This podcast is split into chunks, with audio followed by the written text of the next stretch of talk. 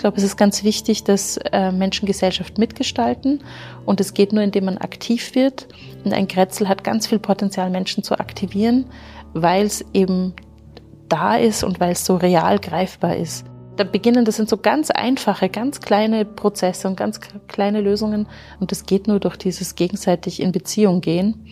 Und ich glaube, es gibt fast keine Einheit in der Stadt, die da mehr Potenzial hat als ein Kretzel. Herzlich willkommen zur Episode 4 Partizipation im Kretzel mit Nicola Otto, Projektleiterin des Wienzimmers des Fonds Sozialen Wiens. Mein Name ist Daniela Lucia Bichel, ich bin Community Managerin der ÖJAP und hoste diesen Podcast. Ich wünsche euch viel Freude beim heutigen Gespräch.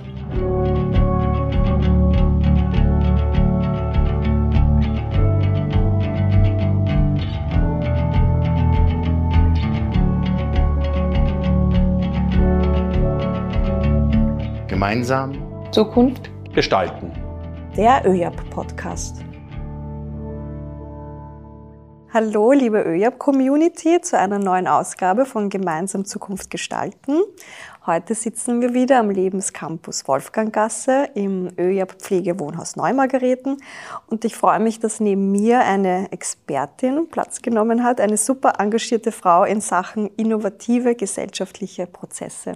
Nicola Otto, Projektleiterin vom Wienzimmer, gemeinsam im Kretzel, im geschichtsträchtigen Karl-Seitz-Hof. Schön, dass du da bist, liebe Nicola. Danke, ich freue mich sehr, dass ich da sein darf. Ähm, Nicola, du bist Diplom-Kommunikationsdesignerin und seit über zehn Jahren im Social-Business-Bereich tätig, sowohl in der Konzeption, aber auch in der operativen Umsetzung und ich kenne dich ja noch aus der Zeit, als du im Mehrgenerationen-Café Vollpension äh, als Betriebsleiterin tätig warst. Und da bist du als Führungskraft schon auch an der Abwasch mal gestanden und hast mitgeholfen, mit angepackt. Also ich kann das wirklich bestätigen, auch mit der operativen Umsetzung. Du bist eine Anpackerin und heute würde man wahrscheinlich sagen Hands-on-Mentalität. Ähm, wie ich schon gesagt habe, du bist Kommunikationsdesignerin und im Social Business ähm, tätig. Das ist vielleicht nicht allen HörerInnen ein Begriff oder können damit was anfangen. Wir kommen deshalb anschließend noch ein bisschen dazu. Ähm, du bist Mutter, du engagierst dich ehrenamtlich für die Vereinbarkeit von Familie und Beruf und deine Freizeit verbringst du gerne in der Natur wie ich gelesen habe. Und wenn mich jemand fragt, äh, wer ist die Nicola, dann würde ich vielleicht noch sagen, eine Netzwerkerin mit Leib und Seele.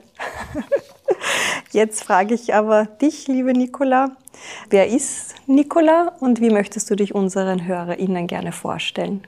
Das ist eine sehr, sehr gute Frage, weil ich ähm, tatsächlich lange nicht mehr darüber nachgedacht habe, wer ich bin.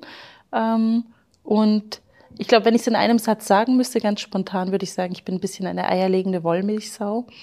ähm, jemand, die keinen äh, sehr linearen Werdegang hingelegt hat, aber aufgrund sehr unterschiedlicher Erfahrungen in ganz vielen verschiedenen Bereichen, die ich immer mit viel Leidenschaft gemacht habe, ähm, einfach Wissen habe generieren können und wirklich ein Know-how und auch Prozesse etablieren und neu habe denken können, die sich jetzt in dem, was ich mittlerweile mache, wahnsinnig gut zusammenfügen lassen.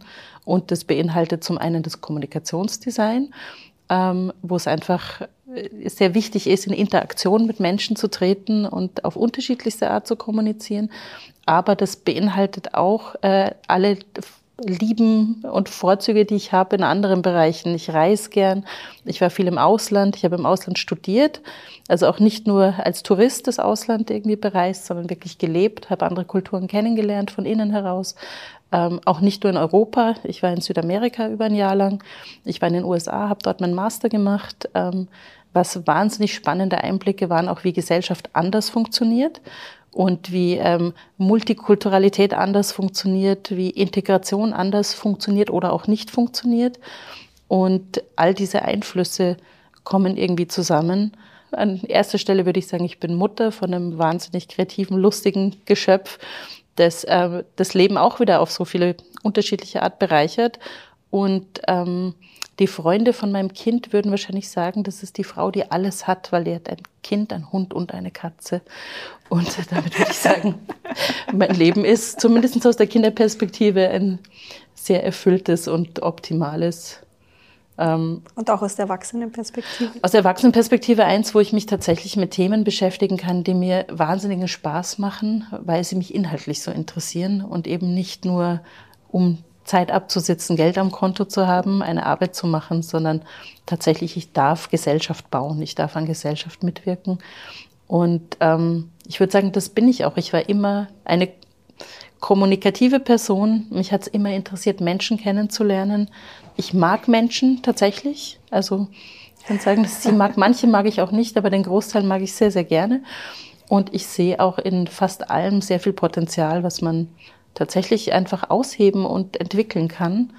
Und da spielt sicher aber auch meine Ausbildung wieder mit rein, wo es eben hauptsächlich darum ging, Potenziale zu erkennen und auch Sachen was zu machen, was ein bisschen über dem Durchschnitt auch wirklich einen, einen Wow-Effekt haben kann. Ähm, kannst du vielleicht noch mal ganz kurz in einem Satz sagen, was eine Kommunikationsdesignerin ist, macht? Ja, und vielleicht noch auch das Social Business da, da gleich mitnehmen. Ein Kommunikationsdesigner ist im Grunde eine Person, die sowohl sich mit der grafischen ähm, Umsetzung von Kommunikation befasst, also wie kann ich optisch Kommunikation darstellen in Werbung, in Plakatform, ähm, in Magazingestaltung, aber darüber hinaus auch eben in der verbalen, nonverbalen Kommunikation mit welcher Zielgruppe habe ich es zu tun und wie muss ich überhaupt kommunizieren, damit die Inhalte, die ich, äh, die ich auch angekommen haben möchte, dort auch so unterbringen, dass sie verstanden werden können.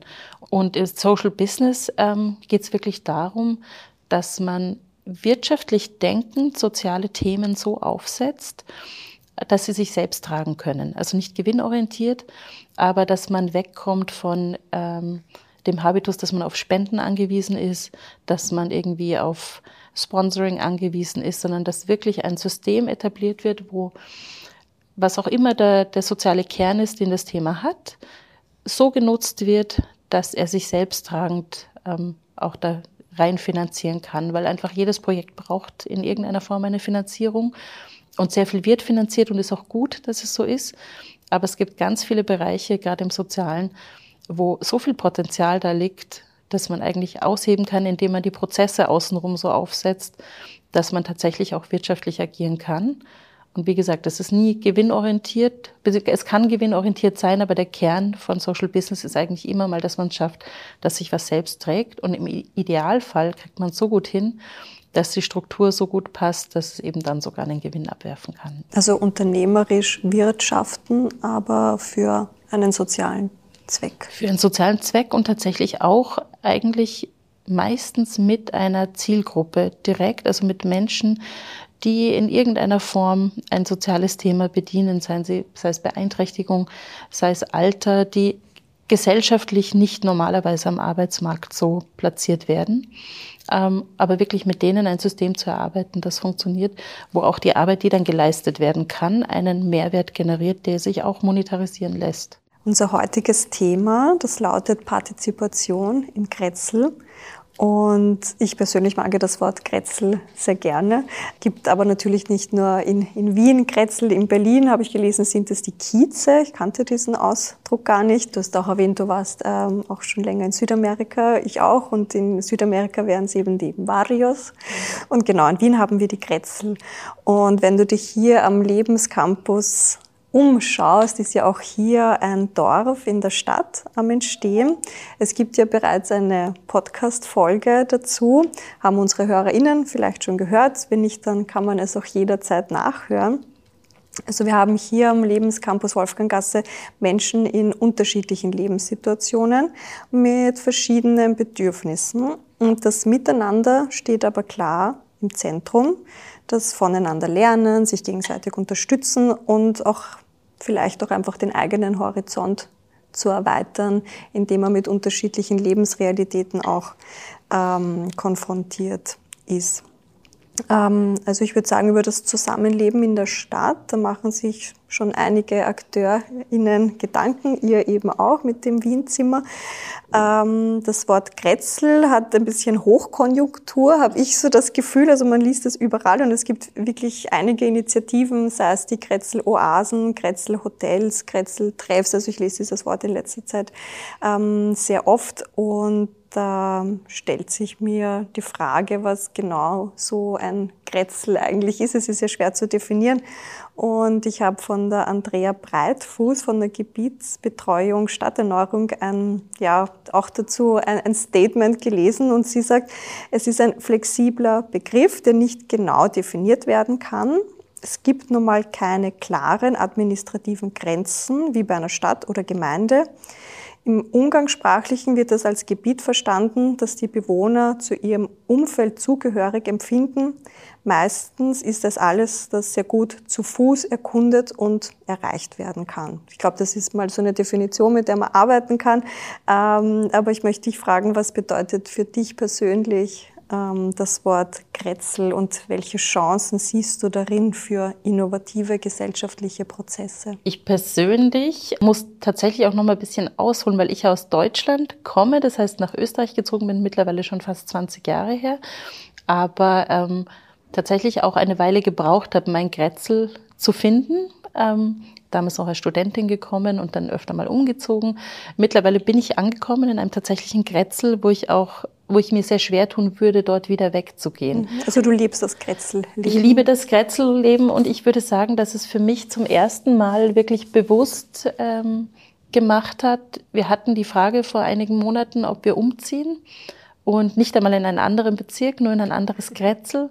Und da habe ich zum ersten Mal tatsächlich gespürt, was es heißt, in einem Grätzl zu leben und wo verwurzelt zu sein. Und ich glaube, es hat viel mit Verwurzeln und Ankommen und Wurzeln schlagen und sich echt wo verankern zu tun, ein Grätzl. Wo, wo man ist, wo man ähm, Bekanntschaften hat, Freundschaften aufbaut, wo man ein Netzwerk hat, auf das man zurückgreifen kann. Das ist für mich wirklich Grätzl, ähm, was auch ein Grätzl ausmacht. Und ähm, einfach dieses Ankommen und sich identifizieren mit was und eine Art Heimat aufbauen, selbst wenn es nicht die Heimat ist, in der man geboren ist und aufgewachsen ist. Und das merke ich auch in der Arbeit ganz, ganz stark. Da gibt es ganz oft dieses Thema.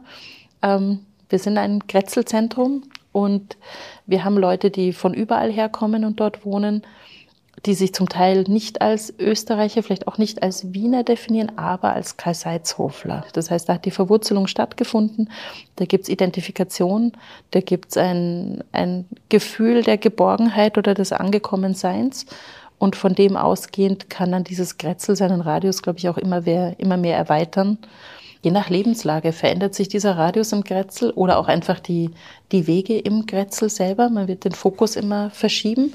Aber das Schöne ist, dass das Grätzl alle abholt. Also, dass es von jung bis alt eigentlich für alle so ein, ähm, schon fast ein, ein, eigener Mikrokosmos ist, wo man sich grüßt, wo man sich kennt, wo man nicht mehr anonym in der Masse abtaucht. Und ähm, ich glaube, das wäre für mich wirklich die Definition von Grätzl, eben aus der Anonymität raus, wo verwurzelt zu sein mhm. und ähm, auch ein ein Interesse daran zu haben, diesen Ort mitzugestalten. Ja, ich finde auch den Gedanken schön, sich wo zu Hause zu fühlen, auch wenn es jetzt nicht das eigene Herkunftsland ist, aber da wirklich zu sagen, hier bin ich angekommen und hier gestalte ich auch mit. Also ich glaube, das ist wäre für mich auch so eine Definition von Kretzel, dass ich die Möglichkeit habe, da die Identität mitzugestalten und Teil davon zu sein. Ne? Und ich glaube, ein Kretzel hat auch was sehr Beschützendes, eben dadurch, dass man vernetzt ist und Menschen kennt und ähm, kennenlernen kann, kommt man anders dort an und traut sich vielleicht auch anders Ideen auszuprobieren als wenn man völlig anonym irgendwo ganz neu hinkommt und sich dann erstmal behaupten muss oder schauen muss, wo ist mein Platz, fällt es ein bisschen natürlicher irgendwie. Und wenn wir jetzt an die innovativen gesellschaftlichen Prozesse denken, ähm, wo siehst du da das Potenzial im Kretzel, in, in dieser Vertrautheit, würdest du sagen?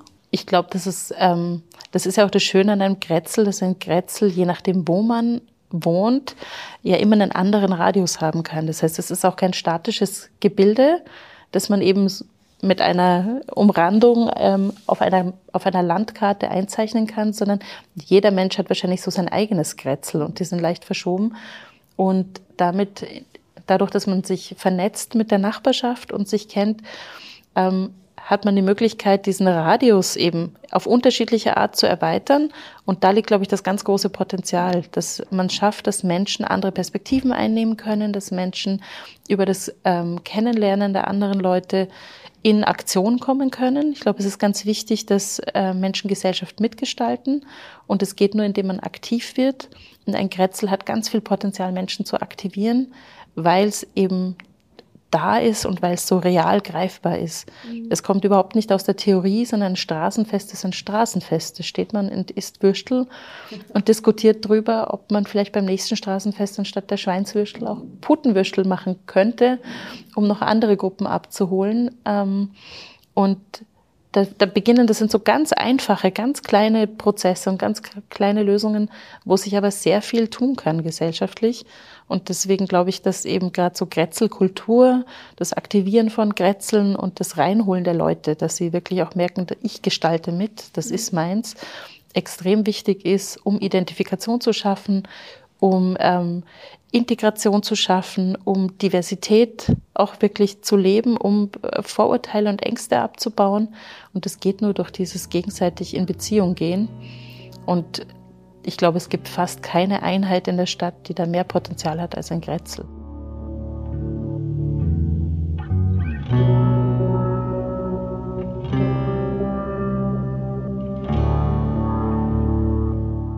Ich habe schon gesagt, wir sitzen heute wieder hier am Lebenscampus ähm, Wolfganggasse, aber wir schauen ja auch immer gern in andere Bezirke oder andere Initiativen, äh, was es sonst noch so gibt ähm, in puncto Zukunft gemeinsam zu gestalten.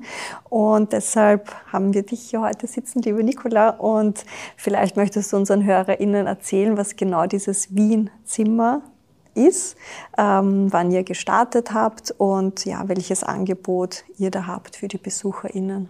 Unser Wienzimmer ist ähm, ein Projekt vom Fonds Soziales Wien äh, der sich überlegt hat, auf Basis der ähm, Strategie der Stadtregierung 2015 schon, wo das Thema Grätzl mal ganz, ganz groß war, weil es eben darum ging, Menschen partizipativ ähm, wieder zu aktivieren, dass sie teilhaben an Gesellschaft und dass sie sich mit einbringen. Ähm, steht auch im aktuellen Regierungsprogramm der Stadtregierung wieder drin, dass eine Grätzl-Strategie äh, wirklich ganz wichtig ist und ist dort mit verankert worden. Und der FSW hat damals, initiiert durch den Stadtrat Peter Hacker, gesagt, ähm, gut, es gibt schon einige Grätzelzentren von verschiedensten Trägern. Wir machen jetzt was Eigenes, wir konzipieren was Eigenes mit dem Gedanken, dass der Fonds Soziales Wien wahnsinnig viel Angebote im Sozialbereich schon hat, die momentan sehr zentral an bestimmten Standorten stattfinden. Es gibt ein paar mobile Einheiten, aber im Grunde ist alles sehr zentral gesteuert und man da eine große Chance gesehen hat, wirklich gerade in die Randbezirke zu gehen, in, Ort, in Orte und Stadtteile zu gehen, wo die Dichte von Menschen sehr hoch ist ähm, und die Angebote einfach zu de dezentralisieren und wirklich rauszugehen und zu den Leuten zu bringen. Ähm, darüber hinaus war dann aber auch die Idee, was gibt's denn alles äh, in der Stadt? Und der FSW macht sehr viele eigene Sachen, aber ist auch Fördergeber für ganz, ganz viele Vereine, Initiativen, ähm, Ideen und einfach zu sagen, was brauchen denn die Leute in dem speziellen Grätzl? Bedarf erheben, ähm, was es überhaupt für Themen gibt und dann ganz konkrete Angebote zu suchen und zwar in einem Radius aus dem Grätzl raus, also erst beim nächsten Umfeld schauen, was gibt's hier schon für Angebote und dann je nach Bedarf diesen Radius immer größer zu ziehen und die Angebote, die die Stadt Wien einfach hat, die sehr, sehr vielseitig sind, reinzuholen ähm, das Wienzimmer wurde deswegen auch bei Obdach Wien ähm, angedockt. Obdach Wien ist eine Tochter des FSW, genau die im Bereich der Wohnungslosenhilfe arbeitet.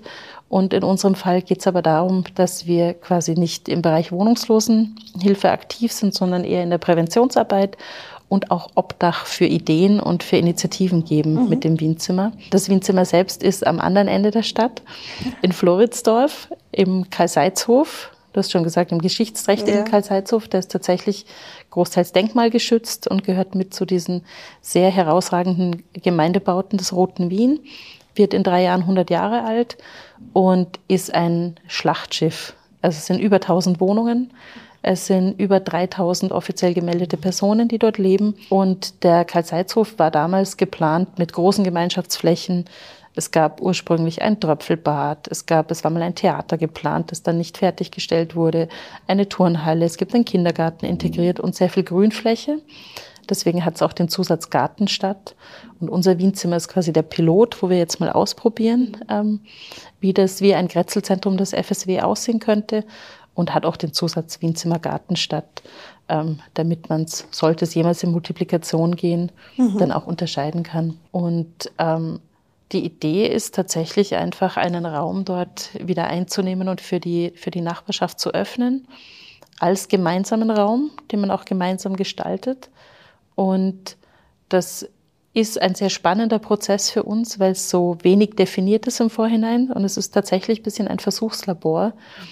Wir öffnen einen Raum und schauen mal, wer kommt, wer kommt mit welchen Themen und wie können wir diesen Leuten tatsächlich nutzen mit den Angeboten, die wir reinholen können. Und welches Angebot habt ihr da äh, konkret und für welche Zielgruppen, sodass wir wir uns das vielleicht ein bisschen besser vorstellen können? Kann, kann man da jederzeit hinkommen zu gewissen Öffnungszeiten oder habt ihr ein konkretes Angebot für bestimmte Zielgruppen auch? Genau, das Basiskonzept hat ursprünglich festgeschrieben, dass es ein zielgruppenoffener Raum ist.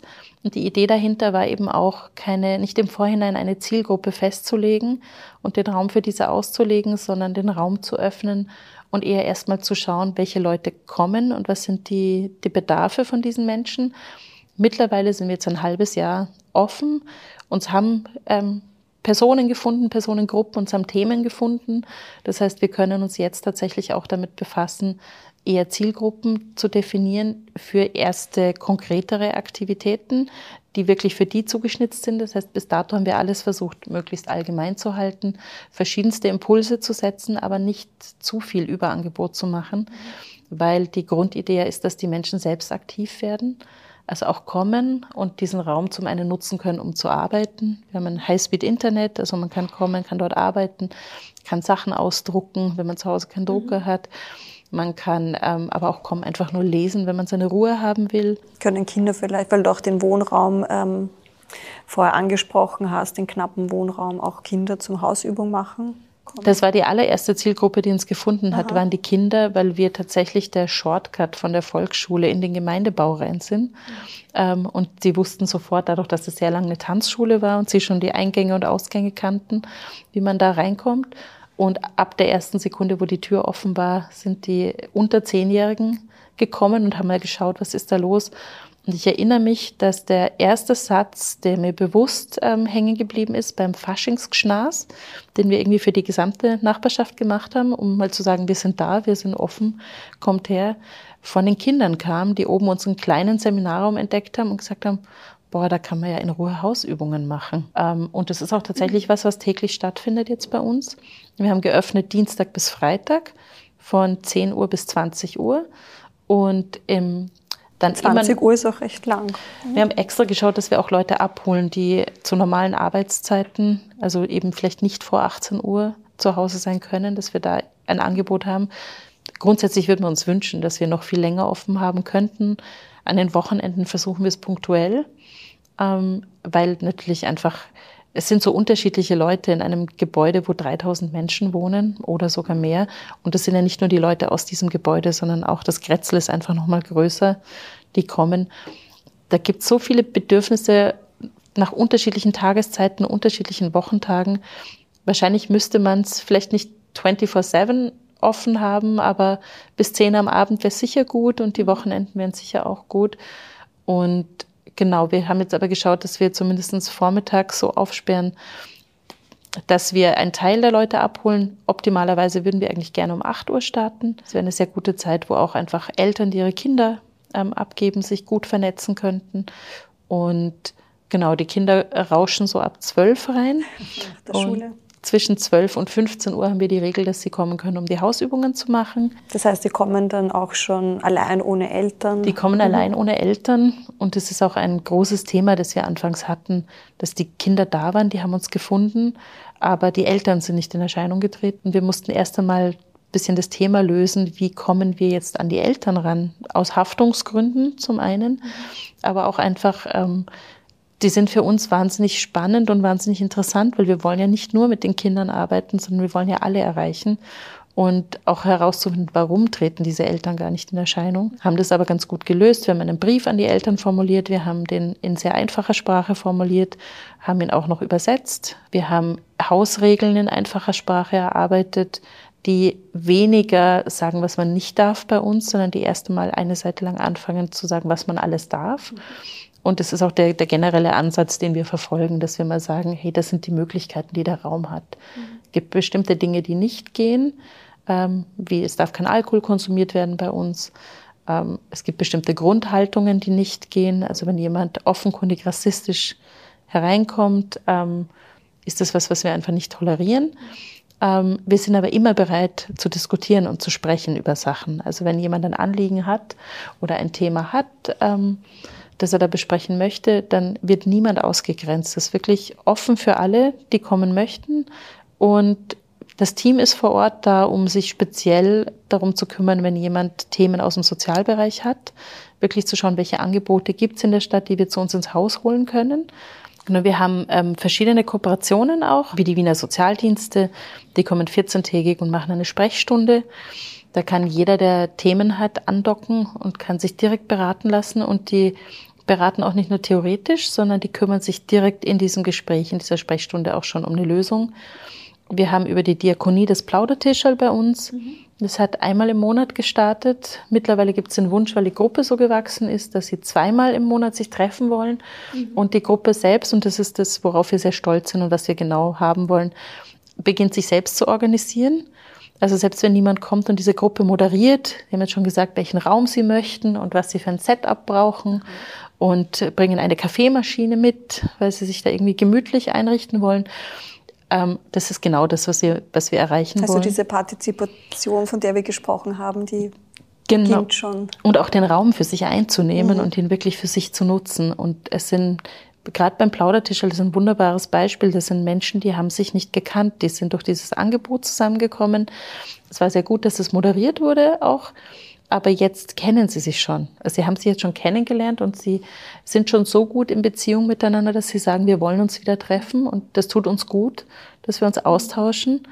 Ähm, und das ist für uns das Allertollste. Da haben wir sehr wenig dann zu tun, außer dass wir wirklich den Raum zur Verfügung stellen und uns darüber freuen können, dass die diesen Raum einnehmen und ihn auch behüten. Also es ist tatsächlich, je mehr die Leute aktiv in dem Raum sind und den für sich nutzen, umso besser schauen sie auch drauf. Mhm. Das macht einen ganz großen Unterschied. Das merken wir auch bei den Kindern, die kommen schon, die, die von Anfang an kommen. Die kennen schon die Regeln, die kommunizieren schon an die anderen, die neu reinschauen, genau wie der Hase läuft bei uns. Und das ist auch ein sehr großer Erfolg, weil die quasi genau diese Multiplikationsarbeit, die wir gerne hätten, einfach tun im Kleinen. Und je mehr Leute die Angebote kennen, die, es bei uns gibt, aber die es auch über die Stadt hinaus gibt, ähm, umso besser können die sich gegenseitig unterstützen bei. Themen. Genau, die Kernidee vom Wienzimmer ist einfach Partizipation und Aktivierung. Und das fängt an zu greifen. Mhm. Und wir sind tatsächlich sehr, sehr glücklich, wie schnell die Leute, wenn sie dann mal die erste Hemmschwelle überwunden mhm. haben und reinkommen, da andocken. Genau. Ähm, die seid ja auch ein bisschen, so wie ich es jetzt äh, verstanden habe, wie eine, eine Brücke auch zu den Angeboten der, der Stadt auch, oder? Genau, genau. Wir versuchen einmal für uns selbst so ein bisschen wie die gelben Seiten zu eruieren, was gibt's alles und wirklich ausgehend eben von der kleinen Einheit im Grätzl, im Bezirk, dann vielleicht im, im in dem größeren Radius mit den Nachbarbezirken, aber dann auch, was gibt's einfach wienweit an mhm. Angeboten. Ähm, gleichzeitig schauen wir, dass wir Angebote, die sehr speziell in den Kernbezirken stattfinden und einfach für ein, ein sehr kleines Publikum äh, zur Verfügung stehen, auch in die Randbezirke zu bringen. Mhm. Wir haben eine Kooperation mit dem Zoom Kindermuseum. Die haben eine mobile Einheit, wo sie bei uns einmal im Monat kommen und jetzt im Juli sogar für eine ganze Woche mit einer Workshop-Serie, wo sie sich inhaltlich auch mit dem Gemeindebau beschäftigen. Mhm. Also wir in Workshops dürfen die Kinder Gemeindebau bauen und wir reden über die Geschichte auch des Karl-Seitz-Hof, mhm. was sehr wichtig ist, weil es wieder mit Identifikation zu tun hat, einfach den Ort zu kennen. Identitätsstiftung. Ja. Genau, wo man lebt und sich und auch eben Wurzeln schlägt. Und gleichzeitig dürfen sie mal nach ihrem nach ihren Ideen und ihrer Fantasie einen Gemeindebau bauen mit riesengroßen Schachteln, ähm, wie sie ihn gerne hätten. Mhm. Da darf alles, da gibt es keine Regeln, was man nicht darf. Und äh, da sind wir schon sehr gespannt, auch wirklich auf die Ergebnisse, die kommen. Wir haben eine Kooperation mit dem Stadtkino und schauen, dass wir die immer wieder auch ein ähm, bisschen mit Themenfokus, wenn wir merken, ein Thema beschäftigt gerade auch die Nachbarschaft besonders, schauen, dass wir eine Filmauswahl kriegen, wo wir wirklich einen Film zeigen können, der ein soziales Thema auf eine nette, unterhaltsame und auch filmisch gute Art zeigt. Und gleichzeitig schauen wir, dass wir in Gesprächen außenrum und wenn es thematisch passt, sogar begleiten zum Film einfach Themen ansprechen, einfach um Bewusstsein zu schaffen. Und ja. da geht es weniger darum, jetzt müssen alle Leute, die dieses Problem haben, kommen an dem Abend, sondern mal zu sagen, hey, das sind Themen, die stehen im Raum. Ja. Und ähm, vielleicht fällt dem einen oder anderen ein, dass der Nachbar betroffen ist und kommt zu uns und nimmt das Gespräch auf und wir können hier wieder ansetzen. Ja. Und so versuchen wir ein bisschen einen Mix aus den sozialen Angeboten und den soziokulturellen Angeboten zu schaffen. Der Fokus ist aber, egal welches Angebot reinkommt, es muss gratis sein. Es darf einfach nichts kosten. Die Niederschwelligkeit ist ganz, ganz wichtig. Und es muss sich mit irgendwelchen sozialen Themen befassen. Mhm. Und ähm, das kuratieren und moderieren wir da. Ich war ja selber schon vor Ort bei euch im Wienzimmer Gartenstadt und kann das wirklich bestätigen, dass die Räumlichkeiten toll sind, wunderschön, auch total schön eingerichtet mit hochwertigen ähm, Mobiliar, sage ich jetzt mal, auch schön stilvoll eingerichtet und ähm, aber auch das Angebot, das ihr gratis zur Verfügung stellt. Du hast schon erwähnt, das Zoom Kindermuseum äh, kommt zu euch. Also habe da selber auch schon mit, mit meinem eigenen Sohn da teilgenommen an den Workshops. Also es gibt da wirklich qualitativ hochwertiges Angebot, das ihr da bietet, ähm, mit tollen Kooperationspartnern. Äh, gibt es noch welche, die du da nennen möchtest äh, oder Angebot, das, das du da hast in eurem Wienzimmer? Genau, ich habe ja schon erwähnt, dass uns die Kinder als eine der ersten Zielgruppen gefunden hat und wir haben das ganz, ganz große Glück, dass wir mit der Vienna Hobby Lobby eine Kooperation eingehen konnten, die bei uns tatsächlich im Wienzimmer auch einen Standort mit eröffnet haben und immer während den Schulsemestern dort Freizeitangebote für Kinder ähm, anbieten. Und wir hatten jetzt tatsächlich im, im aktuellen Semester zehn Kurse die täglich von Dienstag bis Freitag angeboten wurden. Zum Teil wurde die Sporthalle mitgenutzt, mhm. zum Teil bei uns in den Räumen und es ging von Nachhilfe über Skateboard, Krav Maga, Theater, einiges. Und das waren komplette Gratisangebote und die Hobby Lobby selbst akquiriert an den Mittelschulen. Das heißt, es sind wirklich auch Kinder, die jetzt nicht aus den bestverdienendsten Familien kommen, wo es ganz oft Sprachdefizite auch gibt im Deutschen und ähm, wo es so toll war, auch den Erfolg zu sehen, indem wir dann ein Abschlussfest hatten, wie diese Kinder aus diesen zehn verschiedenen Kursen gemeinsam dann dieses Semesterabschlussfest gestaltet haben und auf Augenhöhe voller Wertschätzung auch das, was sie gegenseitig dargeboten haben, sich, so die Ergebnisse, die sie präsentiert haben, wirklich total nett ähm, und voller Wertschätzung miteinander interagiert haben. Und es sind doch Gruppen, die zum Teil halt schon, die sind, die sind in der Pubertät, die müssen sich gerade irgendwie behaupten, aber die Hobbylobby schafft es sehr gut, bei uns auch so ein Zusammengehörigkeitsgefühl gerade dieser Jugendlichen aus dem Kretzel mhm. mit reinzubringen. Und ähm, wir finden es total super, weil wir auch über die Jugendlichen und dieses Fest, das wir auch hatten, auch wieder in den Kontakt zu den Eltern gekommen sind und auch in den Kontakt zu den Schulen. Und im Endeffekt ist das, was sich immer rauskristallisiert, alle müssen einfach miteinander Hand in Hand arbeiten. Und ähm, da bin ich sehr stolz drauf und auch sehr froh, dass wir wirklich zu allen Stakeholdern auch im Bezirk, auch den Wohnpartnern wirklich ein super Verhältnis haben und ganz viel Hand in Hand machen, weil niemand muss das Rad neu erfinden. Es gibt so tolle Angebote und unser Hauptangebot ist einfach, wir haben einen irre tollen Raum, den wir zur Verfügung stellen können und wir können wahnsinnig gut kuratieren, irgendwie welche Angebote braucht's, was holt man rein und auch ähm, mit dem Blick darauf, was ist qualitativ wirklich gut und gleichzeitig die Leute, die selber was machen wollen, auch darin bestärken, das zu machen und zu unterstützen, dass sie es auch in einer guten Qualität umsetzen können bei uns. Ja, und ihr schafft es dann, die Verbindung zu den Menschen herzustellen durch so eine ja, durch so eine positive Verbindung, sage ich jetzt mal dazu, dass die Vienna Hobby Lobby genannt, dass ihr dann über die Jugendlichen dann auch Kontakt zu den Eltern habt, aber dieser erste Berührungspunkt ist etwas Positives. Genau, und das war uns auch wichtig, weil ähm, es gibt ganz viel defizitäres Arbeiten, wo man sich den Problemen widmet, aber diese Beziehungsarbeit, um überhaupt mal sich öffnen zu können und sich so wohl zu fühlen, dass man jemandem auch offen erzählt, was sind eigentlich die Themen, das kriegt man, glaube ich, nur hin, indem man einen freudvollen, schönen Ort gestaltet, wo man gerne hingeht.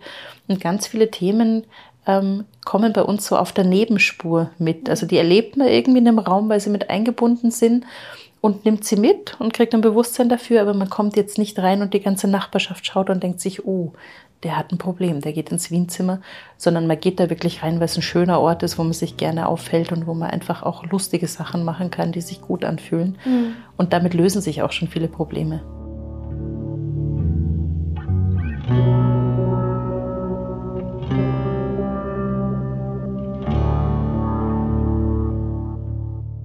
Wenn wir jetzt trotzdem ein bisschen auf diese gesellschaftlichen Herausforderungen äh, auch eingehen. Ähm, du hast gesagt, ihr habt im Februar eröffnet. Ähm, welchen, ja, welchen Herausforderungen begegnest du, begegnet ihr als Wienzimmer dort? Ich würde sagen, unsere allergrößte Herausforderung ist wirklich die Kommunikation. Also wie kommt man mit den Leuten überhaupt in den Kontakt? Die ähm, einmal durch die Architektur, die einfach, alle sind in ihren kleinen Wohnräumen und ähm, dieses Gemeinschaftsleben, wie dieser Gemeindebau ursprünglich konzipiert war, ist schon durch die Industrialisierung immer weniger geworden. Jetzt hat jeder eine Küche, jeder hat sein eigenes Bad, ähm, jeder kann viel mehr für sich sein, ist weniger angewiesen auf den gemeinsamen Raum, aber eben verstärkt durch die Pandemie auch ähm, ist einfach dieser Kontakt nicht mehr so da. Die Leute sind auch sehr zurückgezogen. Das heißt, wir sind wirklich sehr viel draußen klopfen die Leute raus, läuten an, sind beim Spielplatz, drehen unsere Runden, haben in den Arztpraxen, in der Apotheke, an allen kritischen Punkten, wo sich immer wieder Leute irgendwie auch, auch finden, Infomaterial aufliegen und schauen, was sie die Leute so erreichen. Aber wir merken, dass das reine Infoblatt genügt nicht, sondern man muss wirklich in den persönlichen Kontakt gehen und die Leute einladen. Und das ist ja das, was wir eigentlich auch gut können und was der Raum auch soll. Wir sind, das ist ein gastgebender Raum, wo man dann die Gäste aber so weit ähm, befähigt, dass sie selber zu Gastgebern werden können. Und das heißt, wir kreiseln wirklich viel jetzt bei uns im Kretzel, ähm, erreichen bei weitem nicht so viele Leute, wie wir es gerne würden. Durch Sprachbarriere, das ist ein Thema. Durch, wir haben sehr viele Menschen, die auch isoliert leben, gerade ältere Menschen, die zum Teil auch die Tür nicht mehr aufmachen. Da haben wir über den ähm, Kontaktbesuchsdienst mit den Wiener Sozialdiensten noch eine Schnittstelle, wo man irgendwie interagieren kann. Und wir sind auch sehr darauf angewiesen, mit diesen Kooperationspartnern wirklich diese Ressourcen auszuschöpfen, dass die von uns wissen, wir wissen von ihnen und wir kommunizieren quasi im Kollektiv mhm. ähm, unsere Angebote und versuchen das gut zu vernetzen, die Leute reinzuholen. Aber ähm, auch das ist ein Schneeballprinzip, das langsam Fahrt aufnimmt. Je mehr Leute man dann doch erreicht, umso eher haben die dann noch einen Zugang zu jemandem, der uns vielleicht nicht aufmachen würde oder können auch diese Übersetzungsarbeit machen. Und ähm, ich würde sagen, das ist die Hauptherausforderung. Die andere ist natürlich die, die Zielgruppe, weil dadurch, dass wir Zielgruppen offen sind und man könnte es recht einfach definieren und sagen, die Zielgruppe ist die direkte Nachbarschaft. Aber diese Nachbarschaft ist so divers, dass einfach dieser Überbegriff ähm, nicht zugespitzt funktioniert. Das heißt, wir haben innerhalb dieser Zielgruppe sehr viele Subzielgruppen, mit denen man auch unterschiedlich Kontakt aufnehmen muss und an die man unterschiedlich herantreten muss und die ganz, ganz verschiedene Themen mitbringen.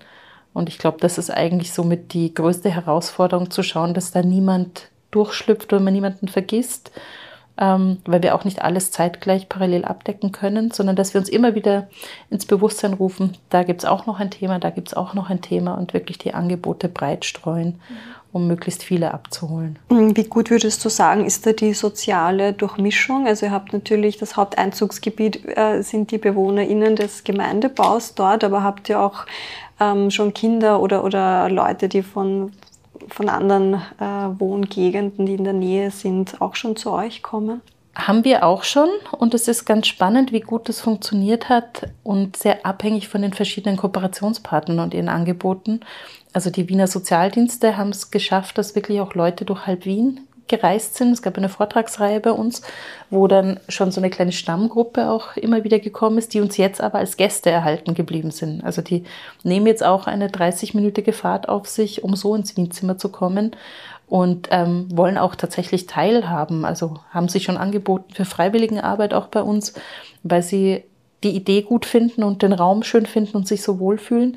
Wir haben eben sehr viel die Nachbarschaft, weil es unser Hauptfokus ist, aber auch einen Kooperationspartner wie das Somobil, die einfach auf ihrer Website bewerben und mal vom Grundsatz her eine andere Zielgruppe von einer anderen Zielgruppe gefunden wurden, weil das Somobil selbst ist sehr sozial engagiert und bemüht sich sehr rauszugehen aus dem, aus dem Innerstädtischen aber wäre natürlich viel von Touristen und von Eltern, die, die sich schon in diesem Sprengel und mit dem Bewusstsein für dieses Kulturangebot äh, bewegen, auch frequentiert.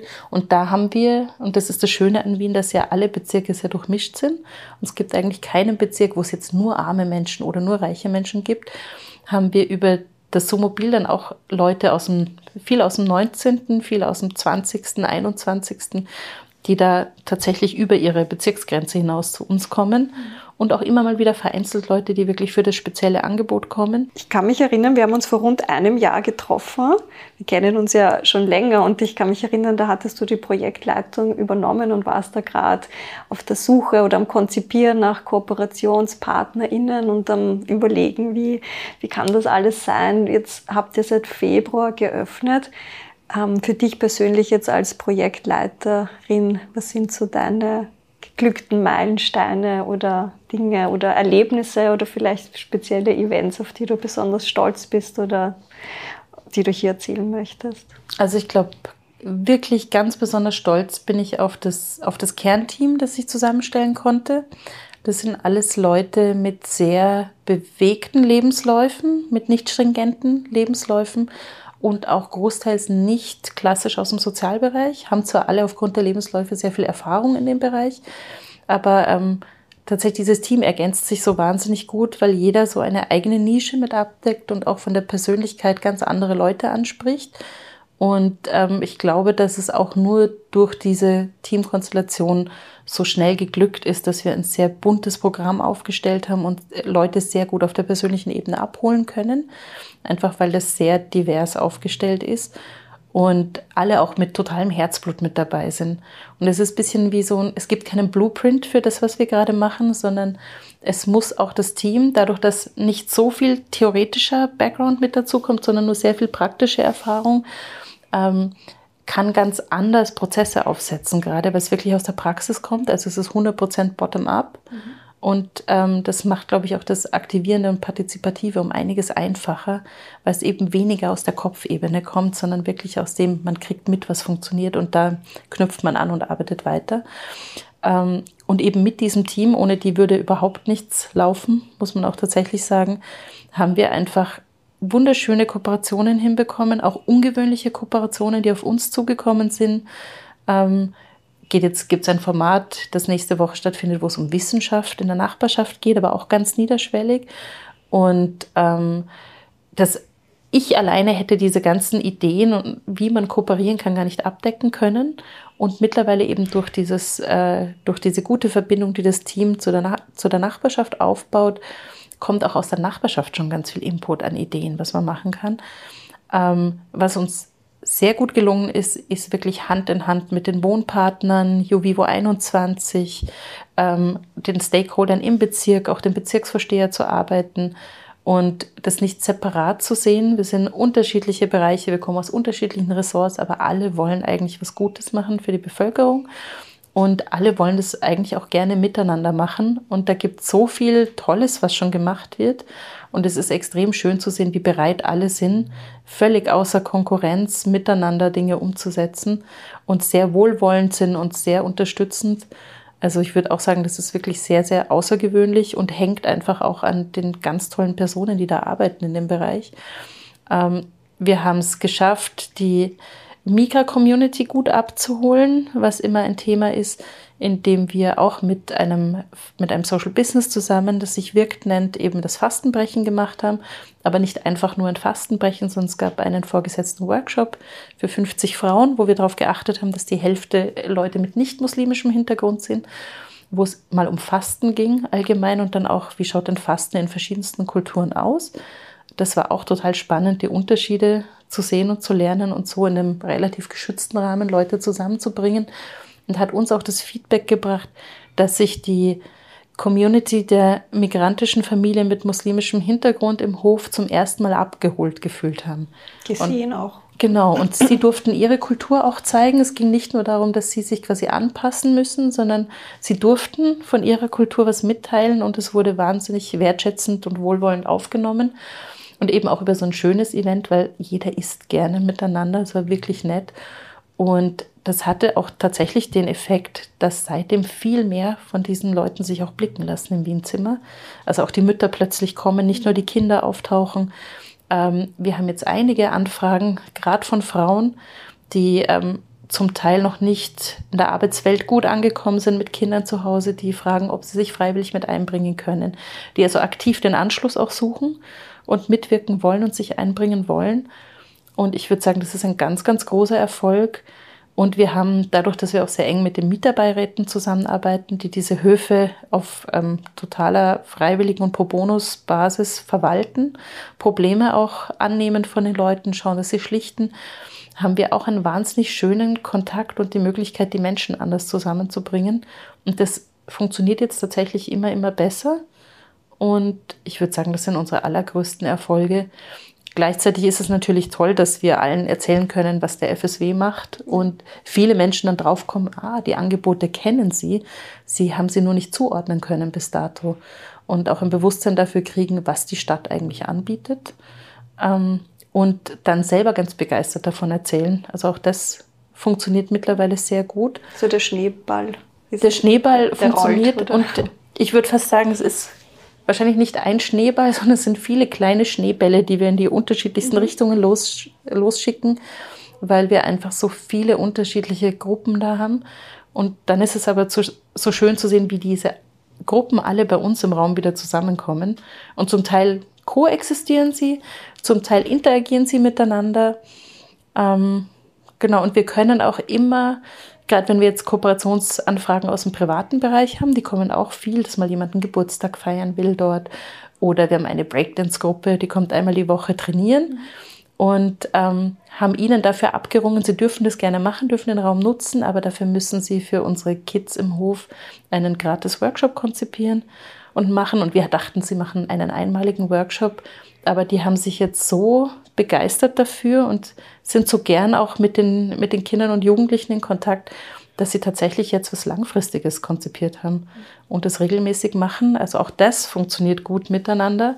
Aber ich glaube, das ist auch wichtig für uns als Individuen in der Gesellschaft natürlich ähm, Angebot in Anspruch zu nehmen, aber auch etwas geben zu können, dieses Gefühl, ich bin wertvoll und ich kann was weitergeben. Und man spürt total, dass eigentlich das, was die, wofür die Leute den Raum noch viel lieber nutzen möchten, als dass sie kommen und ihre Probleme lösen, ist eigentlich Angebote machen und selber unterstützen und selber mit den Potenzialen, die sie haben, tatsächlich auch andere Leute zu befähigen. Und ähm, das ist so toll zu sehen, dass das möglich ist und nimmt ganz viel Druck davon weg, dass die, die Gesellschaft von oben her das regeln muss, sondern die Gesellschaft kann sich von unten drauf erneuern und verbessern und einfach diese Räume zu geben, wo die Leute die Möglichkeit haben und man trotzdem so ein bisschen diesen Container schafft und das moderiert und unterstützt, wo es die Unterstützung braucht. Das ist extrem wertvoll und, glaube ich, der größte Erfolg, den wir da verbuchen können. Und das sind auch nicht nur wir, sondern es sind, glaube ich, wirklich alle Leute, die im sozialen Bereich und gerade auch in diesem Nachbarschaftsgrätzelbereich arbeiten, die leisten einfach einen unglaublich kostbaren Job an der Basis, um präventiv Leute davon abzuhalten, in prekäre Situationen zu kommen, indem sie einfach sagen, da ist jemand, da ist eine Stelle, da kann man andocken, da wird auch tatsächlich konkret hingehört und gemeinsam getüftelt, wie man was lösen kann. Ja, gemeinsam ist ein, ist ein gutes Stichwort. Ähm, abschließend, liebe Nicola, äh, unser Podcast hat ja den Titel Gemeinsam Zukunft gestalten. Und da möchte ich dich fragen, was sind so deine Pläne oder deine Zukunftswünsche noch für das Wienzimmer Gartenstadt? Und ja, wie können vielleicht auch unsere HörerInnen, die uns dazuhören, aktiv werden? Wir haben ganz viele Pläne ähm, und müssten eher immer versuchen, das alles einzufangen. Aber mein größter Wunsch wäre eigentlich, diesen Raum so gut zu befüllen mit der Nachbarschaft, die aktiv wird, dass es uns gar nicht mehr wirklich braucht. Also dass wir wirklich in so eine verwaltende Rolle irgendwann gehen, weil so viel an Ideen und Umsetzungslust aus der Nachbarschaft selber kommt und wir wirklich nur noch diese Ideen unterstützen, dass sie dann auch gut umgesetzt werden können. Ähm, also der, der absolute Idealzustand wäre, wenn wir quasi obsolet werden als Organisationsteam, weil die Nachbarschaft sich so gut gegenseitig versorgt mit Netzwerk, mit Hilfestellung, mit Wissen über Angebote. Ähm, das ist noch ein breiter Weg dahin, aber ich glaube, wir machen schöne kleine Schritte und jeder, der eine Idee hat, sich einbringen will, egal ob Privatperson, egal ob soziale Initiative, kann sich jederzeit an uns wenden. Wir freuen uns über alles, was kommt, ähm, loten dann aus, weil es eben um die Bedarfe tatsächlich der Nachbarschaft mal geht, was jetzt gerade in dem Moment passt. Aber auch wenn was in dem Moment nicht passt, heißt es das nicht, dass es nicht ein paar Wochen mhm. später genau passend wird. Und ähm, freuen uns einfach über Kontaktaufnahme, über darüber erzählen, dass es das Wienzimmer gibt, ähm, vorbeischauen. Und es ist tatsächlich ein Ort, den muss man, glaube ich, erleben. Also man kann es theoretisch hören, dass es ein schöner Festsaal ist, historisch denkmalgeschützt und alles grün außenrum, aber man muss mal drin gestanden sein, um es wirklich zu spüren, was das Wienzimmer ist und was es sein kann. Und jeder, der drin war, begreift es auch in der Sekunde. Ich nicke gerade, die HörerInnen haben das jetzt nicht äh, gesehen, aber ich möchte das auch bekräftigen, weil solange ich jetzt schon in dieser schönen Stadt lebe und so viele Orte ich kenne, das war ein Ort, den ich noch nicht kannte und das gibt mir auch wieder ein Stück mehr Identität als Wienerin, ähm, wieder neue Ecken kennenzulernen und sie auch mit Leben befüllt zu wissen und auch meinen Beitrag dazu leisten zu können. Genau, es ist wirklich eine kleine Perle, die man entdecken muss. Also man würde sie nicht vermuten und wenn man drinsteht, kann man es fast nicht glauben, dass man sie entdeckt hat. Und es gibt einem, glaube ich, mit so einem Entdecker- und Forschergeist auch ein sehr gutes Gefühl, dass man was selber irgendwo gefunden hat und für sich gefunden hat. Und deswegen, da sind wirklich alle herzlichst eingeladen, uns zu besuchen und von uns zu erzählen. Dann ab in den Karl-Seitz-Hof. Und danke dir, liebe Nicola, für das schöne Gespräch. Ich sage danke.